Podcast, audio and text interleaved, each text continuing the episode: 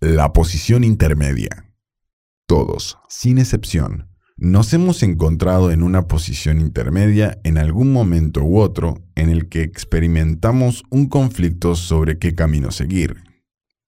Nuestro corazón nos empuja a hacer lo correcto, pero al mismo tiempo deseamos lo que es inmediato y satisfactorio.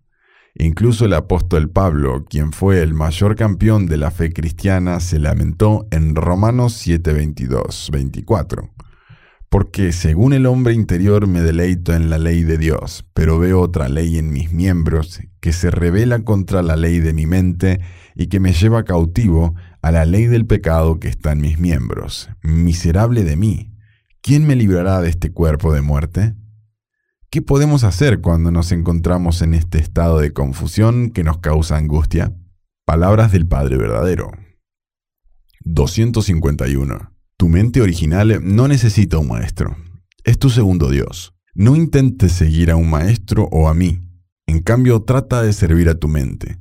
¿Qué hay de la mente? Tú te despiertas al alba. Todo está tan solo y quieto que hasta se puede escuchar el chillido de un ratón o el zumbido de una mosca y piensas para ti, bien, me gustaría hacer esto y aquello, trataré de hacer algo bueno. Tu mente original te dice, bien, bien, hazlo ahora. Por otro lado, si albergas solo pensamientos malos en tu mente, te reprenderá con palabras como, hey, tú, malandrín, ¿crees que no sé qué estás pensando? Por supuesto que lo sabe. Así es como funciona. Simplemente lo sabe todo. 19 de enero de 1986. 252. ¿Saben ustedes cuándo su mente y cuerpo comenzaron a luchar? Ellos empezaron a luchar justo después de la caída, se infectaron en ese preciso instante. A menos que curemos esa infección completamente, no podremos entrar al cielo. La persona cuya mente y cuerpo están en conflicto no puede entrar al cielo. He luchado para cumplir con este estándar. Antes de tratar de dominar al universo hay que dominarse a sí mismo. Cuanto más avancen y más profundo sea su nivel espiritual, tanto más temible es el Satanás al que se tendrán que enfrentar. 28 de mayo de 2006. 253. Su espíritu mostrará claramente si han tenido una vida madura de bondad o una vida aguzanada, podrida de pecado. Esto significa que Dios no los juzgará, sino que ustedes serán sus propios jueces, si ustedes son conscientes de esta asombrosa ley del cielo. ¿Pasarán acaso el final de sus vidas en la tierra inmersos en egoísmo e inmoralidad, atrapados por todas las tentaciones de Satanás y en búsqueda de nada más que placer? Deben abstenerse de herir y de dejar cicatrices en sus cuerpos espirituales, aun cuando sus vidas terrenales corran riesgo. Por favor, graben esta verdad en sus mentes, sus pensamientos, palabras y comportamientos determinan si serán destinados al cielo o al infierno. 20 de diciembre de 2006. 254. Deben decidir qué camino seguirán.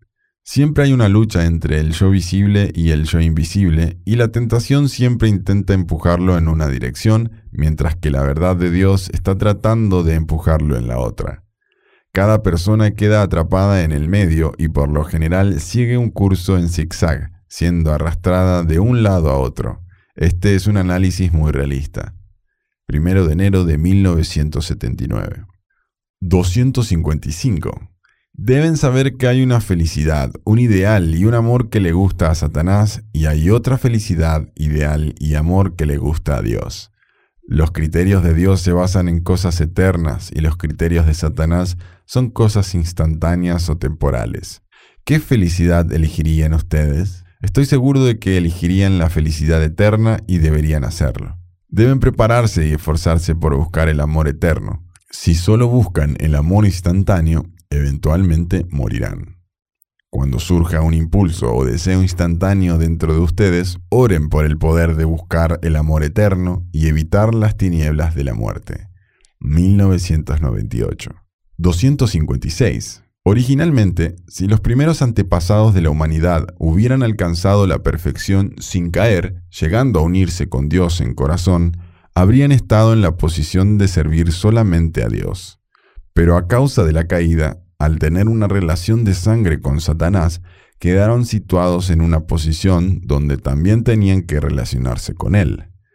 Inmediatamente después de la caída, Adán y Eva no habían hecho nada bueno o malo, pero por poseer el pecado original fueron situados en una posición intermedia entre Dios y Satanás, y como consecuencia todos sus descendientes quedaron situados en la misma posición. 1996. 257. ¿Cómo Dios separa de Satanás a estos hombres caídos que se encuentran en una posición intermedia? Satanás se relaciona con el hombre caído con quien tiene una conexión de sangre a través del linaje. Por lo tanto, ni siquiera Dios puede restaurar incondicionalmente y por su cuenta al hombre hacia el lado del cielo, a menos que él mismo establezca las condiciones que permitan a Dios tomarlo. Asimismo, Satanás no puede llevar al hombre al infierno arbitrariamente si no hay una condición del hombre mismo por la cual Satanás puede invadirle, ya que Satanás sabe que el creador del hombre es Dios. Por eso, el hombre caído puede ser llevado al lado de Dios si establece buenas condiciones, mientras que puede ser llevado al lado de Satanás si establece malas condiciones. 1996. 258. ¿Cómo terminarían yendo al lugar más terrible del infierno? Si ustedes usan sus órganos sexuales de la manera que viola las leyes y principios celestiales, están condenados al infierno, mientras que si van por el camino opuesto a este, por el sendero del amor absoluto de Dios, irán al lugar más elevado del cielo. Esta conclusión también es demasiado obvia. Primero de agosto de 1996. 259. El yo espiritual crece, madura y finalmente se perfecciona dentro de su cuerpo físico a través de una vida terrenal donde han practicado el amor verdadero, llevando su mente y su cuerpo una relación tranquila y unificada de dar y recibir. Sin embargo, es innegable que su yo exterior y su yo interior están en una relación constante de conflicto y lucha. ¿Cuánto tiempo más permitirán que continúe esta lucha?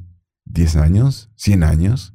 En contraste, es innegable que existe un orden adecuado para todas las formas de existencia en el universo. Esto indica que Dios no creó a los seres humanos en este estado de desorden conflictivo. Necesitan saber que es su deber y responsabilidad como seres humanos disipar todas las tentaciones dirigidas a su yo exterior, su cuerpo físico, y lograr la victoria en la vida siguiendo el camino de su yo interior, su conciencia. La fortuna celestial estará con aquellos que conduzcan sus vidas de esa manera. Ellos alcanzarán la perfección de su yo espiritual. 10 de abril de 2006. Reflexiones sobre las palabras del Padre verdadero. Todos podemos identificarnos con el tira y afloje interno del que habló el Padre verdadero. Lo sentimos de forma regular. El Padre verdadero reveló que este conflicto interno es una consecuencia trágica de la caída. Inmediatamente después de la caída, Adán y Eva quedaron en una posición intermedia en la que podían relacionarse tanto con Dios como con Satanás. Como resultado, todos sus descendientes también se encuentran en la posición intermedia. Hasta que las personas no se esfuercen por invertir por completo, Dios no podrá restaurarlas a su lado. Del mismo modo, seremos llevados al lado de Satanás cuando hagamos malas condiciones. Nos ponemos del lado de Dios cuando tomamos acciones que están alineadas con sus ideales, como prepararnos conscientemente para un matrimonio futuro, guardando nuestra pureza. Cuando elegimos gratificación inmediata sin preocuparnos por la felicidad de los demás a largo plazo, puede haber efectos negativos para nosotros y para los que amamos. La tentación nos empuja en una dirección, mientras que la verdad de Dios nos empuja en la otra. Esta es la condición humana. Vivimos en los reinos de Dios y Satanás, atrapados en el medio. Si solo buscamos la gratificación instantánea, nuestras relaciones sufren. Cuando surja un impulso o deseo egocéntrico, oren pidiendo el poder de buscar el amor eterno y evitar el dolor que proviene de la conducta inmoral. Nuestros pensamientos, palabras y hechos en cada momento determinan si estamos destinados al cielo o al infierno. La persona cuya mente y cuerpo están en conflicto no puede entrar al cielo. Cuanto mayor sea nuestro nivel espiritual, más temible será el Satanás que tendremos que afrontar. ¿Cómo hacerlo real? Dos lobos. Una noche, un sabio cherokee le dijo a su nieto sobre la batalla que se libra dentro de cada persona. Él le dijo, Hijo mío, la batalla se da entre dos lobos que se encuentran dentro de nosotros. Uno es malvado, es ira, envidia, celos, tristeza, arrepentimiento, codicia, arrogancia, autocompasión, resentimiento, inferioridad, mentiras, orgullo falso, superioridad y ego. El otro es bueno, es alegría, paz, amor, esperanza, sinceridad, humildad, amabilidad, benevolencia, empatía, generosidad, verdad, compasión y fe. El nieto pensó sobre ello por un minuto y preguntó, ¿Cuál es el lobo que gana? El sabio Cherokee simplemente respondió, aquel que tú alimentas. La moraleja de la historia cherokee es que lo que alimentas crece y lo que dejas con hambre muere. ¿Qué podemos hacer cuando nos encontramos en una posición intermedia y somos empujados en direcciones opuestas? Los pensamientos y sentimientos egoístas son como veneno. Cuando moramos en ellos, su atracción se vuelve más fuerte y la tentación en la dirección equivocada aumenta. Lo más desafiante de todo son las tentaciones e impulsos sexuales. Dado que el mal uso de los órganos sexuales es la causa de toda maldad en el mundo, no es una sorpresa el poder que tienen. Si tenemos un hábito del que nos queremos deshacer, debemos dejar de alimentar ese hábito, parar de tener una acción de dar y recibir. Mientras menos alimentemos al lobo malo, éste se volverá más débil pero si lo alimentamos, solo será como una tortura para nosotros y nos mantendremos atascados en la posición intermedia. ¿Qué tipo de condiciones podemos crear para elevarnos por encima de los pensamientos egoístas y la gratificación instantánea? Cuando hacemos buenas condiciones mediante la oración diaria y el estudio de la palabra de Dios, restringimos la influencia de nuestro cuerpo y fortalecemos nuestra conciencia, es similar a ejercitar nuestros músculos haciendo flexiones, corriendo y otras actividades físicas.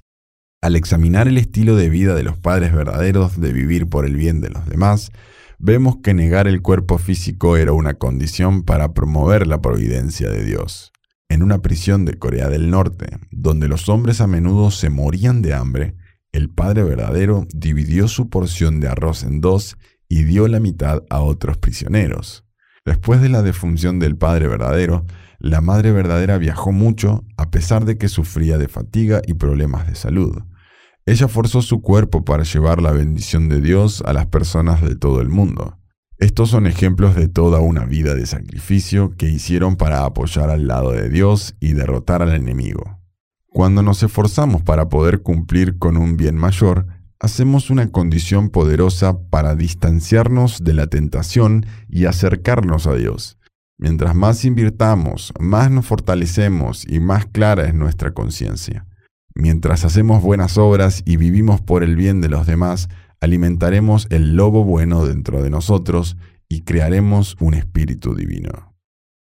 Puntos a considerar. Actividades. 1. Comparte un ejemplo sobre alimentar o no alimentar algo y qué acción resultó en crecimiento personal. 2. ¿Qué tipo de condiciones podemos usar para protegernos de la tentación sexual? 3. ¿Alguna vez te has encontrado en la posición intermedia? ¿Cómo te hizo sentir eso? ¿Cómo pudiste salir de eso?